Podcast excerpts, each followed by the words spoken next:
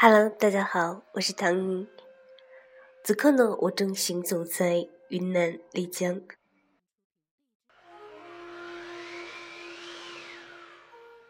大家听到了这个背景音乐吧？嗯，今天之所以换了这个背景音乐，是因为这真的是我在玉龙雪山上面的真实写照。今天我爬了玉龙雪山，也是大家推荐的来丽江必去的景点。怎么说呢？哎，今天呢，主题或者关键词是雨。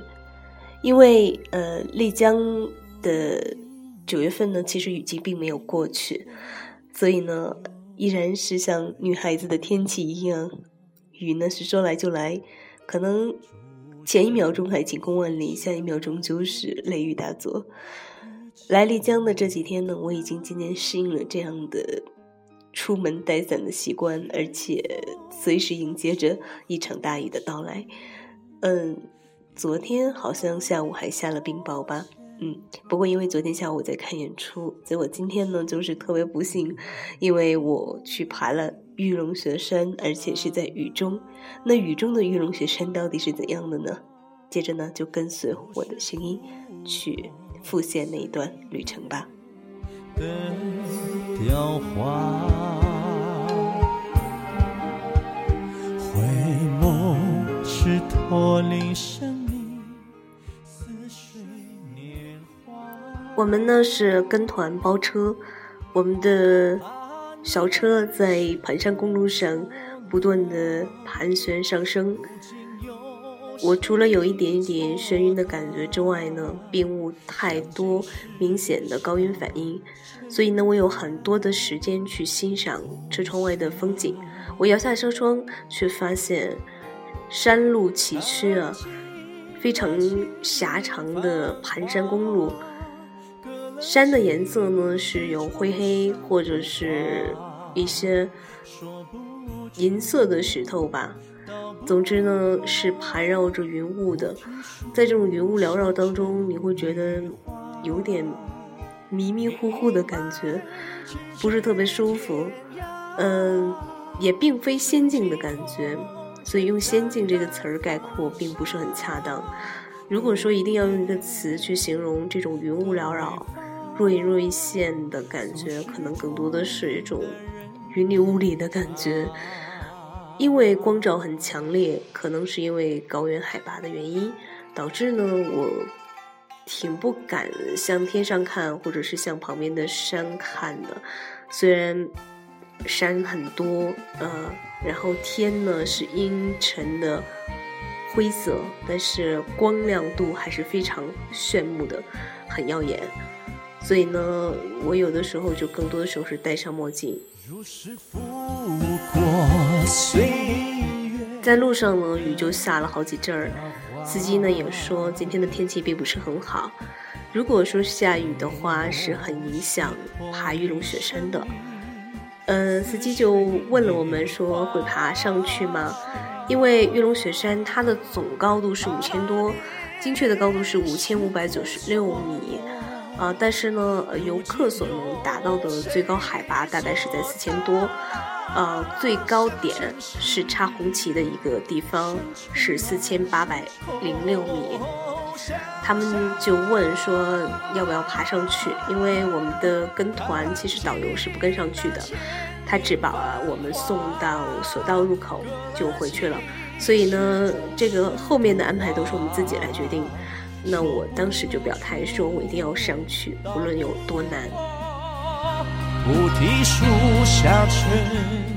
嗯，可以说山上呢，其实偶尔是先出了一点小花，我都会觉得特别兴奋，因为那种小黄花，或者是有一个像小太阳花一样的，带点彩色，嗯，带一点就是有点像用彩线编织的那种小布花一样的，开在。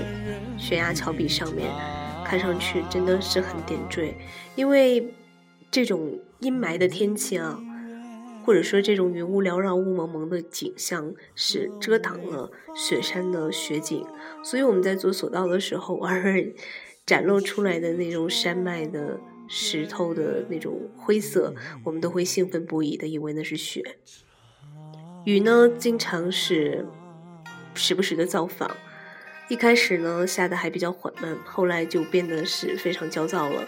这样的雨打在身上是很冷的，虽然有防寒服，但是最后防寒服也打透了，就是我的防寒服整个都是湿了的。但是你有没有办法，嗯，停下来？其实我可以停下来，因为我感冒了。但是。我觉得爬山其实有的时候是一种人生态度的反应。很多人没有能够达到顶峰，他们觉得说顶峰的风景是一样的，风景的确是一样的，可是高度不同，我们看到的视野是不一样的。所以这就是无论我做什么事情都希望能够达到顶峰的原因，因为我希望我的视野能够看到别人看不到的地方。其实呢，我也不建议大家像我一样这么拼命，因为呃是这样的，就是如果说你在平原区感冒了的话，其实是要等到痊愈之后的一个月之后才能够去爬玉龙雪山的，因为玉龙雪山的海拔非常高，会带来缺氧窒息的高原反应，也会导致严重的肺病，但是呢。我觉得我没有办法，或者说没有选择。我觉得我到这儿来就是为了去挑战那个高度，所以我还是选择在雨中继续前行。这一路上呢，栈道是有很多地方是可以供休息的，也就是说可能会有一个小小平台，在一些节点呢也会有记录，比如说中断的地方，它会有一个。专门的牌子告诉你现在到达了中段，那么你所在的海拔是多少？这个时候呢，就很多人在拍照留念了。啊，但是呢，我就靠在栏杆那儿，向远方眺望，虽然什么也看不到。正如在我旁边走过的一位游客说：“嗯，还不错，可是我什么都看不到。”就差不多的感受。呃，然后雨呢打在身上是很寒凉的，就算不下雨呢，玉龙雪山有一种。自带的冰川的感觉，是一种深入骨髓的冷。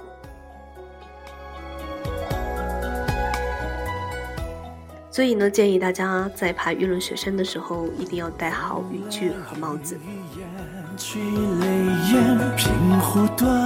我在靠着栏杆自拍的时候呢，突然听到旁边有一个男孩特别兴奋的喊说：“看冰川，看雪山。”接着就有很多人雀跃着冲到栏杆这边，一下子挤满了。我也循着大家的目光向雪山的远方眺望，我发现雾气已经散去，而这个时候雨不知道什么时候竟然停了。随着天气渐渐的变了晴了一点点的时候，这个时候雪山渐渐的显出了庐山真面目。其实我应该换个词儿，雪山真面目。嗯。雪上的冰并不是很多啊，因为现在是九月份嘛，嗯，可能还不是一个最佳观赏季节，但是呢，还是能够清晰的看到上面的雪斑斑点点的覆盖在山脉上，煞是好看，呃，有点像我们在图片上看到的那种北海道的那种雪山、富士山的那感觉差不多，嗯，就是条带状或者是散点状的分布，呃。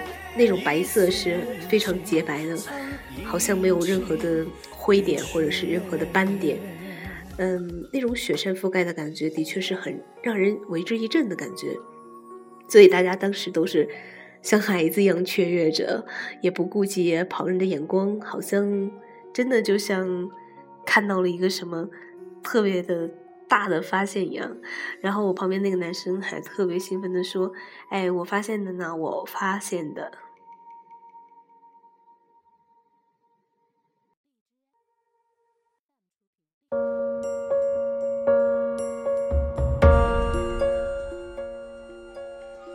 所以呢，我觉得大家在爬雪山的时候，很多时候是顾不及说话，或者是有任何思想的。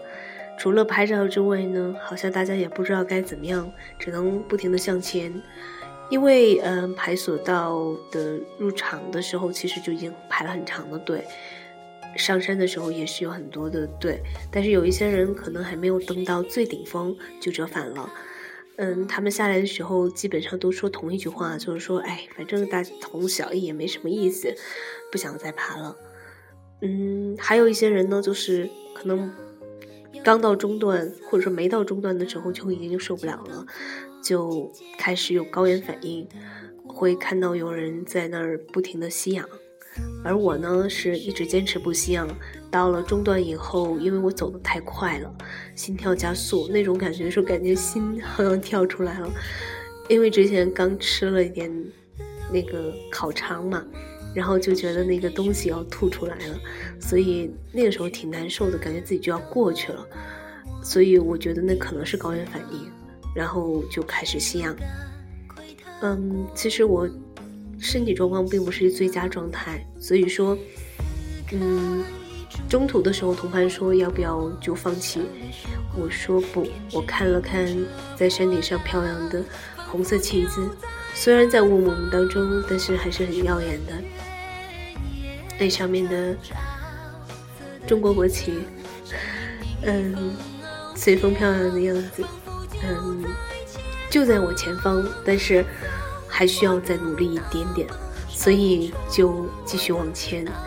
雨水打在脸上，或者说打在身上的感觉真的是糟糕透了。而且四面都是雾蒙蒙，你能想象吗？你感觉到你好像在一个雾气里面没有方向的行走一样。但是还好能够看到栈道，栈道虽然很湿滑，但是它是比较平坦的，并不像我们平时爬的那些山很陡峭。但是在最后的一集里面是有一点点难走的，但是并不是很影响。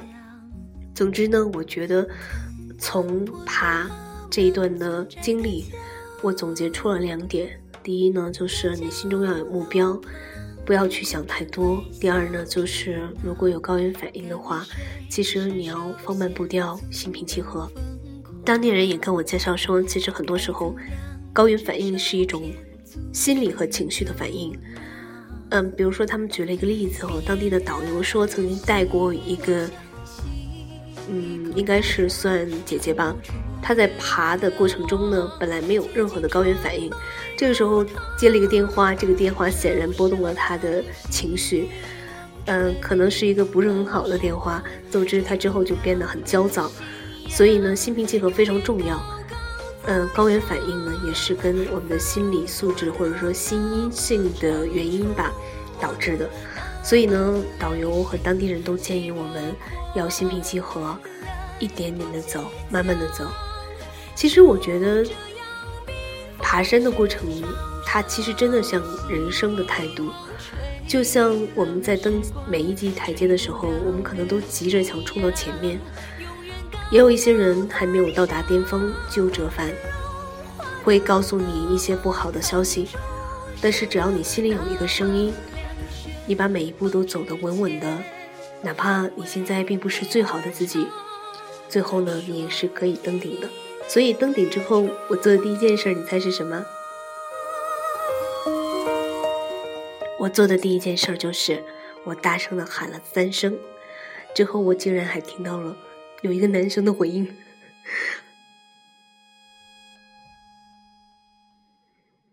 你以为这就是所谓的艳遇吗？不，并没有。这就是我今天爬玉龙雪山的经历。雨中的玉龙雪山真的很冷，让我体会到了那种不容易。但是，也许正是因为雨中的雪山，给我很多人生的勇气。所以，这是一段经历吧。虽然这段经历可能是一段小小的，怎么说？一段小小的磨砺，其实也不能算是磨砺吧，因为其实它并不是一个挫折，但是的确，嗯，是一个坚持的过程，而且是在一个并不怎么好的状态和并不怎么好的环境当中的坚持。